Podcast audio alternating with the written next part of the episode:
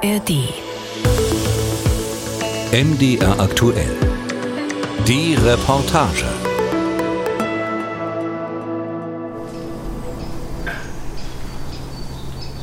Unger sitzt an einem Sommertag an ihrem Küchentisch im Leipziger Westen. Die Tür zum Balkon steht offen. Die drahtige Anfang 30-Jährige wirkt wach und gelassen. Es ist still in ihrer Familienwohnung. Ein Kind in der Kita, das andere hält einen Vormittagsschlaf. Jetzt ist ihre Zeit, um zu arbeiten. Sie hält einen kleinen quadratischen Schaukasten in der Hand. Hinter dem Glas zu sehen ist dunkle Erde. Der Rahmen weiß. Bei genauerem Hinsehen entdeckt man Gänge in der Erde, als hätten Regenwürmer sie in den Boden geschoben. Die Regenwürmer werden noch ergänzt, verrät Unger. Diese modelliert sie aus Gips. Einige liegen bereits zum Trocknen im Wohnzimmer in der Sonne. Ruth Unger ist bildende Künstlerin und arbeitet am liebsten plastisch. Querschnitt ins Erdreich soll das imitieren. Und dann soll das immer so Symbole sein, die man so ein bisschen so kennt, aber dann auch nicht ganz. Ich finde das interessant, was man nicht sieht. Man drauf läuft und wo sich da was verdichtet unter den Füßen. Und ich meine, die machen ja auch hier so eine Verdichtung in den Gängen. Und dann hat das ja auch ein bisschen so was Pseudowissenschaftliches, so Querschnitte von irgendwas. Unger arbeitet seriell. Das heißt, viele ihrer Werkideen setzt sie in ähnlichen Varianten vielfach um. Von den Regenwurmwelten entstehen mehr als ein Dutzend Stück. Die handlichen Größen ihrer Arbeiten lassen sich im familiären Alltag schnell zur Seite räumen.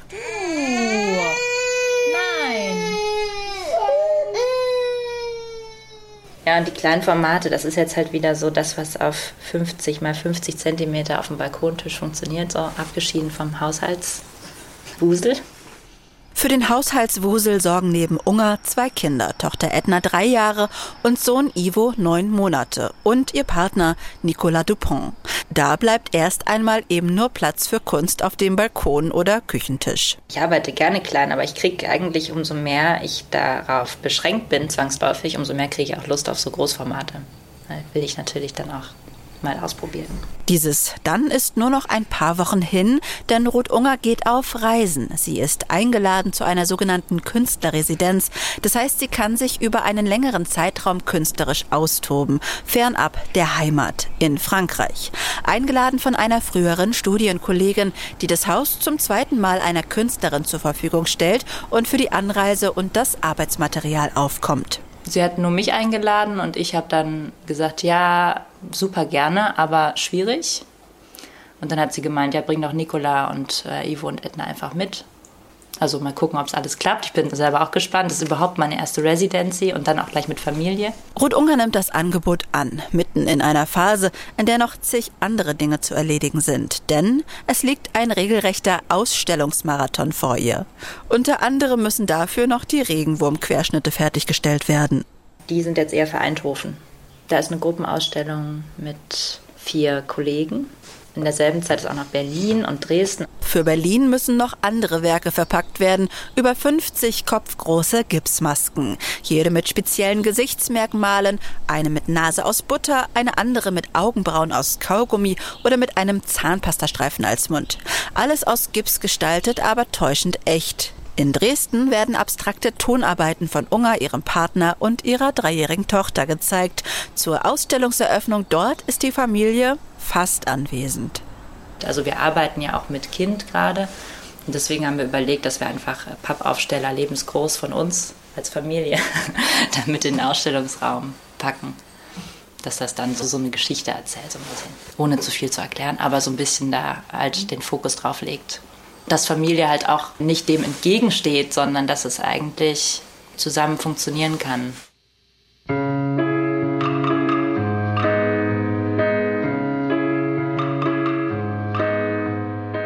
Das Thema Geschlechtergerechtigkeit oder Vereinbarkeit von Beruf und Familie in der Kultur hat lange Zeit kaum jemanden interessiert, sagt einer, der es wissen muss.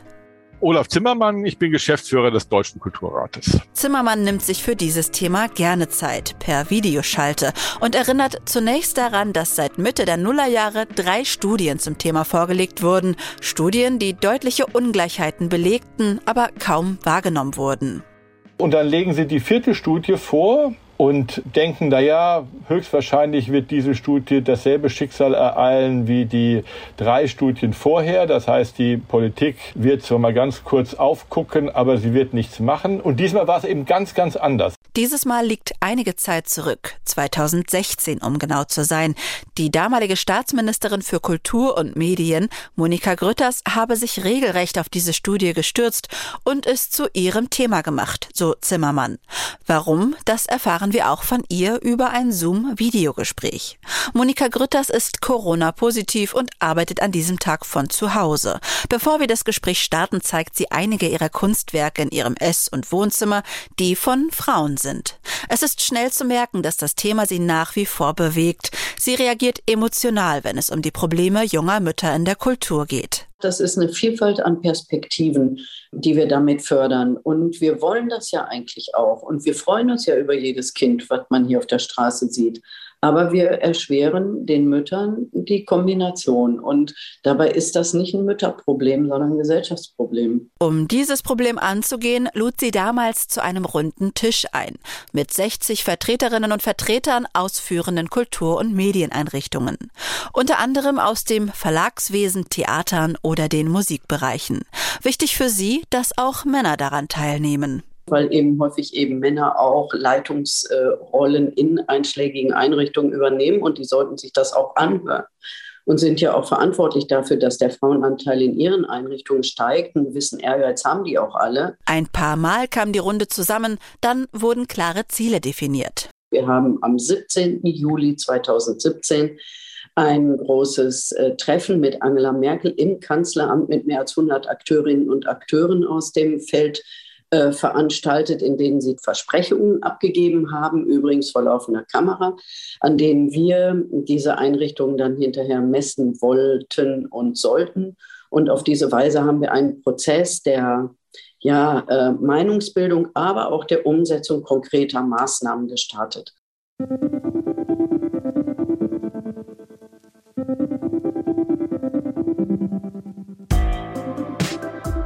Doch warum haben es Frauen, haben es Mütter schwer, Kinder und Kunst zu verbinden? Sind nicht die Kunsthochschulen voll mit jungen, begabten Frauen? Die Frage geht an Catherine Hyde von der Kulturpolitischen Gesellschaft. Sie berichtet unter anderem von einer Studie der UNESCO, die vor einigen Jahren einen internationalen Vergleich lieferte. Die zeigen ja auf, dass etwa, und da rede ich von der Gleichverteilung, es etwa gleich ist, zumindest die Anzahl von Frauen und Männern in der Kunst und Kultur. Aber dass es darum geht, um die Einkommensunterschiede vor allem. Und dass sich dann sozusagen die, die Geschlechter verschieden verteilen auf verschiedene Posten und höher gestellte Managementposten weniger bei Frauen sind. Die Studie zeige auch, dass Künstlerinnen in Deutschland 25 Prozent weniger verdienen als ihre männlichen Kollegen. Zum Vergleich, im bundesweiten Durchschnitt der anderen Branchen liegt der Einkommensunterschied zwischen Frau und Mann aktuell bei 18 Prozent. Kunst und Kultur stehen also nochmal hinten an und das obwohl sich die Branche selbst als vordenkend und avantgardistisch versteht. Die frühere Staatsministerin für Kultur und Medien, Monika Grütters, sieht hierfür vor allem einen Grund. Grund. Beruf und Familie kann man in Deutschland inzwischen auch in der Kreativbranche, wenn man irgendwie will und einen guten Partner hat, unter einen Hut bringen. Aber Karriere zu machen ist ja noch mal etwas anderes. Also wirklich sich dann auch erkennbar weiterzuentwickeln und auch Führungspositionen anzustreben, ist nochmal ein qualitativer Unterschied. Grütters sitzt nach ihrem Staatsministerinnenamt nach wie vor als Abgeordnete für die CDU im Bundestag. Fünf Jahre lang konnte sie als Kulturministerin politische Themen auf die Agenda setzen und ist heute besonders auf die Arbeit zu Gleichstellungsthemen stolz. So wie auf das einjährige Mentoring-Programm, das sie 2017 erschaffen hat. Rund zwei Dutzend Profis aus Führungspositionen sollen jüngere Frauen ein Jahr dabei unterstützen, in leitende Funktionen zu kommen. Nach dem ersten Durchgang war Monika Grütters mit der Zusammensetzung der Mentoren, die sich freiwillig in dem Programm engagieren, noch nicht zufrieden. Da war auffällig, wie wenig Männer sich als Mentoren zur Verfügung gestellt haben. Und dann habe ich systematisch in der Berliner Kulturwelt Männer angeschrieben und gesagt, bitte mach du es auch mal. Dann hat Ulrich Kohn, der Intendant des Deutschen Theaters, mitgemacht. und so. Aber auch da musste man erst wieder Nachhilfeunterricht leisten. Ich zögere zu sagen, dass man bei Männern auf weniger Interesse stößt. Ergänzt Catherine Hyde von der Kulturpolitischen Gesellschaft. Denn das wäre eine vereinfachte Vision des Ganzen. Nichtsdestotrotz kann ich mir vorstellen, dass wenn man diese Problematik selber durchgemacht hat, das heißt selber mal vor der Problematik gestanden hat, wer steckt zurück beruflich, wer sagt auf einmal, dass er oder sie vielleicht zurückstecken sollte oder kriegt es gespiegelt von der Umgebung. Wer stand schon mal vor der Schwierigkeit, dass man versucht, sein Kind in die Betreuung zu geben und kriegt keinen Platz und muss dafür einen Vertrag aufgeben? Ich denke, dann wird es einem wirklich klar, was es bedeutet. Wenn wir an ein weltberühmtes Kunstwerk denken, welches haben wir dann vor Augen und wer hat es erschaffen? Vielleicht Leonardo da Vinci, Van Gogh oder Rembrandt? Rembrandt hatte seine Finanzen kaum im Griff. Van Gogh hatte ein Alkoholproblem. Wir erinnern uns an die Aktion mit seinem Ohr. Wir müssen auch gegen die Vorstellungen, die wir von Künstlern haben, arbeiten, erklärt Haidt. Das heißt, das Stereotyp eines Genies, wie meistens der etwas verrückt und andersartig ist, das reibt sich mit dem Stereotyp, den wir in der Gesellschaft haben von einer Mutter. Und da ist es auch schwieriger teilweise für junge Frauen, da dagegen zu halten. Dazu kommt, sich Abend für Abend in Galerien zu tummeln, dort Kontakte zu knüpfen, das funktioniert oft nicht für junge Mütter. Auch der frühere Kunsthändler Olaf Zimmermann kennt die Abläufe in der Szene der bildenden Kunst. Wer erfolgreich sein will, muss sich möglichst oft bei den richtigen Veranstaltungen blicken lassen. Und diese Art des Verhaltens ist schwierig, wenn ich zum Beispiel in Kinderbetreuungsarbeit bin. Und dann kann ich nicht sagen, jeden Abend besuche ich Vernissagen. Und weil es eben immer noch so ist in unserer Gesellschaft, dass die Kinderbetreuungsarbeit fast ausschließlich eine Arbeit von Frauen ist, bedeutet das eine strukturelle Benachteiligung dann der Künstlerinnen, wenn sie denn Kinder haben, ja, in bestimmten Märkten. Es sei unrealistisch, von heute auf morgen andere, familienfreundlichere Abläufe in diesem Bereich zu etablieren. Sich dessen bewusst zu werden, sei aber schon mal der erste richtige Schritt, denn so kommen dann vielleicht auch mehr Werke von Künstlerinnen in Kunsthallen und Galerien. Aktuell stammt dort nur etwa jede fünfte gezeigte Arbeit von einer Frau. Dazu kommt, verkauft eine Frau ein Werk, gibt's dafür im Schnitt nur die Hälfte dessen, was ein männlicher Kollege erzielt hätte. Das ergab eine weltweite Studie des Leibniz-Instituts. Ein Problem nur der bildenden Kunst? Mitnichten, sagt Zimmermann. Sie sei nicht die einzige Sparte mit, Zitat, großen Beharrungskräften. Die äh, Leiterinnen, nein, die Leiter der großen Orchester zum Beispiel, das muss man dann schon eher männlich sagen, sind eben fast ausschließlich männlich äh, dominiert. Gerade der Musikbereich ist nicht so schnell, wenn es äh, um die Veränderung geht. Also gerade der äh, hoch organisierte, hochstrukturelle, aber auch der hochsubventionierte Musikbereich, da gibt es noch Nachholbedarf. Aber auch dort ist es nicht so, als wüssten das die Leute jetzt nicht, sondern die wissen das sehr genau. Ein kleiner Lichtblick. Es gibt eine Sparte, die sich hervorhebt, die sich wandelt. Der Museumsbereich sind heute ein Drittel mehr Museumsdirektorinnen beschäftigt als noch vor ganz, ganz wenigen Jahren. Also das heißt, wenn solche Stellen neu besetzt werden, und das erleben wir ja im Moment, ganz viele auch Auswahlgremien sagen, dieses Mal muss es eine Frau werden. Ja, also es gibt auch so etwas wie einen inneren Druck. Da kann man eben dann nicht sagen, nee, ich habe jetzt keine gefunden. Nein, da muss man eben noch ein bisschen suchen. Und das würde mehr und mehr zur Praxis, sieht Zimmermann. Dabei sind Museen auch nicht die Branche, die es Eltern mit Arbeitszeiten besonders schwer machen. Kompliziert wird's bei Tanztheatern, darstellenden Künsten oder Konzerthäusern. Dabei liege eine Lösung hier auf der Hand, findet Monika Grütters. Das ist ganz wichtig, dass die Frauen, die da arbeiten, ihre Kinder auch zu Zeiten betreut wissen, die normale Kindergärten nicht mehr machen, aber alle Kolleginnen und Kollegen ja auch brauchen. Da fände ich, müsste der Bühnenverein mal eine ganz große Geschichte starten, Betriebskindergärten in die deutschen Theater. Und ich meine, da könnten mehrere Theater und Konzerthäuser in Ballungszentren wie in Berlin sich ja zusammentun. Ein Bereich, der zu Grütters Zeiten ihrer Meinung nach besondere Fortschritte gemacht hat, ist die Filmförderung. Jedes Gremium müsse heute paritätisch besetzt sein. Die Filmförderanstalt muss sichergehen, dass bei mehr als einem Mitglied mindestens eine Frau dabei ist. Das sei bei der Vergabe von Bundesgeldern für Filmprojekte extrem wichtig. Und das darf man nicht unterschätzen, was das heißt, weil wenn auch Frauen bei der Mittelvergabe beteiligt sind und beim Sichten der eingegangenen Bewerbungen, kommt immerhin ein Plus in die Perspektive, als wenn es nur Männer sind, selbst wenn es Gutwillige sind. Das soll auch dazu führen, dass die Regisseurinnen mehr Raum in der deutschen Filmlandschaft bekommen. Obwohl an der Berliner Filmhochschule HFF aktuell die Hälfte der Regieklasse weiblich ist, gibt es in unserer Film- und Fernsehlandschaft nur 20 Prozent Regisseurinnen. Grütters ließ außerdem alle Stipendien des Bundes überprüfen, ob sie auch mit Kindern gemacht werden können.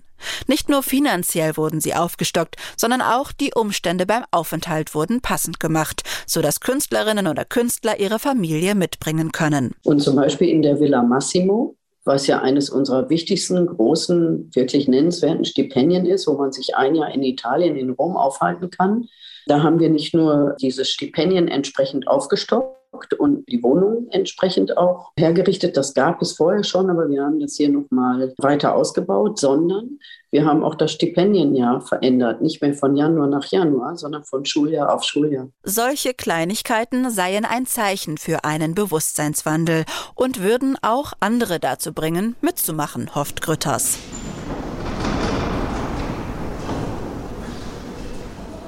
An der Leipziger Hochschule für Grafik und Buchkunst spielt das Thema Vereinbarkeit von Familie und Studium oder Beruf mittlerweile eine größere Rolle.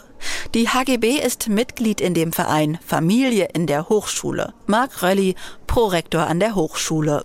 Ganz konkret zum Beispiel gibt es bei uns in der Grundordnung die Selbstverpflichtung, Veranstaltungen und Gremien nur werktags und bis 17 Uhr stattfinden zu lassen, also solche Dinge. Die verbesserten Bedingungen der Studierenden mit Kind spiegle allerdings nicht die aktuelle Realität auf dem Markt wider, gibt Philosophieprofessor Marc Rölli zu bedenken. Ich habe hier natürlich auch dauernd mit Künstlerinnen zu tun. Es gibt natürlich Künstlerinnen mit Kindern. Aber es gibt eben auch viele ohne Kinder. Das ist natürlich nach wie vor so. Und oftmals ist eben auch der Versuch, das Künstlerische und äh, das Muttersein zu verbinden, auch auf eine künstlerische Art und Weise, das wird noch oft nicht so richtig ernst genommen. Also es ist ja eh die Frage, ob das dann thematisiert werden muss. Es muss ja gar nicht thematisiert werden, Mutterschaft sozusagen, wenn man eine Künstlerin ist. Aber es könnte thematisiert werden.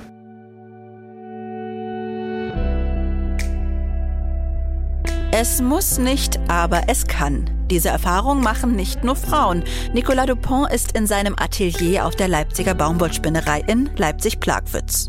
Heute Vormittag betreut seine Partnerin Ruth Unger die gemeinsamen Kinder. Er hat nur ein paar Stunden Zeit, um an einem großformatigen Bild weiterzuarbeiten. Allein der Zeitmangel, der durch die Kinder bei ihm entstanden ist, habe ihn dazu gebracht, strukturierter und ordentlicher zu arbeiten. Auch seine Bilder könnten mit Elternschaft in Verbindung gebracht werden. Mit der Schwangerschaft des ersten Kindes kam ein Motiv immer wieder vor. Es hat sich auf jeden Fall auch geändert, mein Malstil, seitdem ich Vater bin. Am Anfang habe ich noch Fruchtkorbbilder gemalt. Das hat vielleicht etwas damit zu tun. Die Früchte, die auf seinen Bildern scheinbar sorgsam in eine edle silberne Schale gelegt wurden, könnten, so Dupont, die Leibesfrucht symbolisieren, die seine Freundin in sich getragen hat. Seit das zweite Kind zur Welt gekommen ist, habe er kaum neue Werke gemalt, auch weil er sich mit seiner Freundin Ruth Unger die Kinderbetreuung aufgeteilt hat. Die Familie ist mittlerweile von ihrer Künstlerinnenresidenz aus Frankreich zurückgekehrt. Die dort erarbeitete Ausstellung sei ein Erfolg gewesen, erzählt Ruth Unger. Für besonders viel Aufsehen sorgten vier im Ausstellungsraum drapierte, kalkweiße, überdimensionierte Brüste.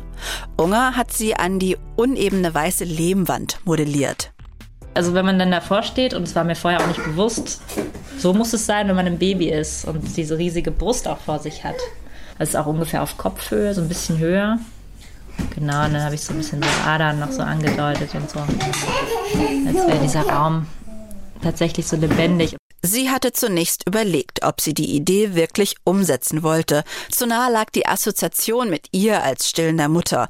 Die sollte eigentlich nicht im Vordergrund stehen. Aus jeder Brust kommt scheinbar ein Milchstrahl, der auf den Boden tropft. Auf dem Boden verläuft die Milch zu einem Wort.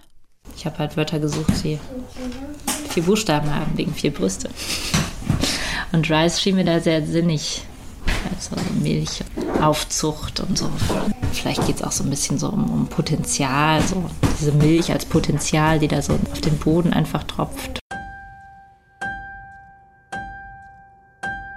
Ruth Unger hat von den drei Wochen im Künstlerinnenhaus etwa zwei für ihre Arbeit nutzen können.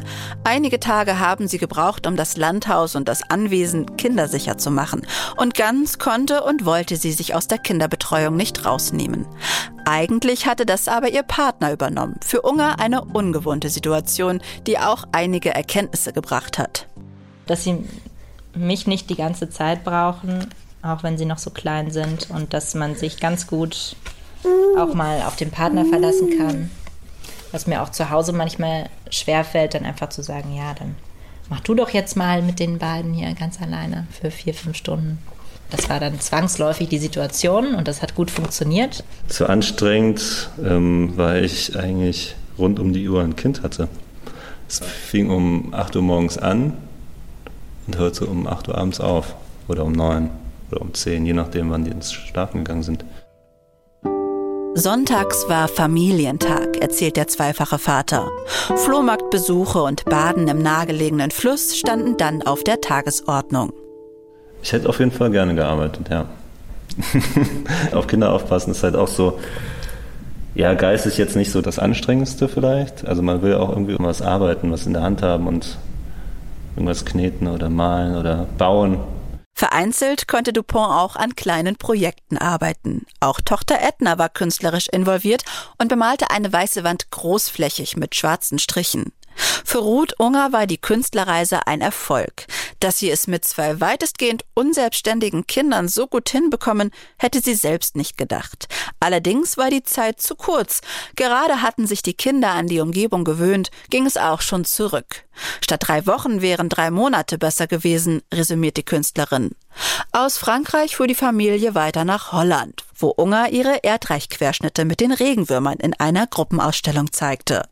Auch die Ausstellungseröffnungen in Berlin und Dresden liefen dank guter Planung erfolgreich, auch ohne dass die Künstlerin vor Ort war. Von außen ist die Leistung, die Unger und Dupont mit ihrer Familie innerhalb von wenigen Monaten gebracht haben, enorm. Es macht nicht den Eindruck, dass ihre Kinder sie hier behinderten, sondern fast ein wenig beflügelt hätten.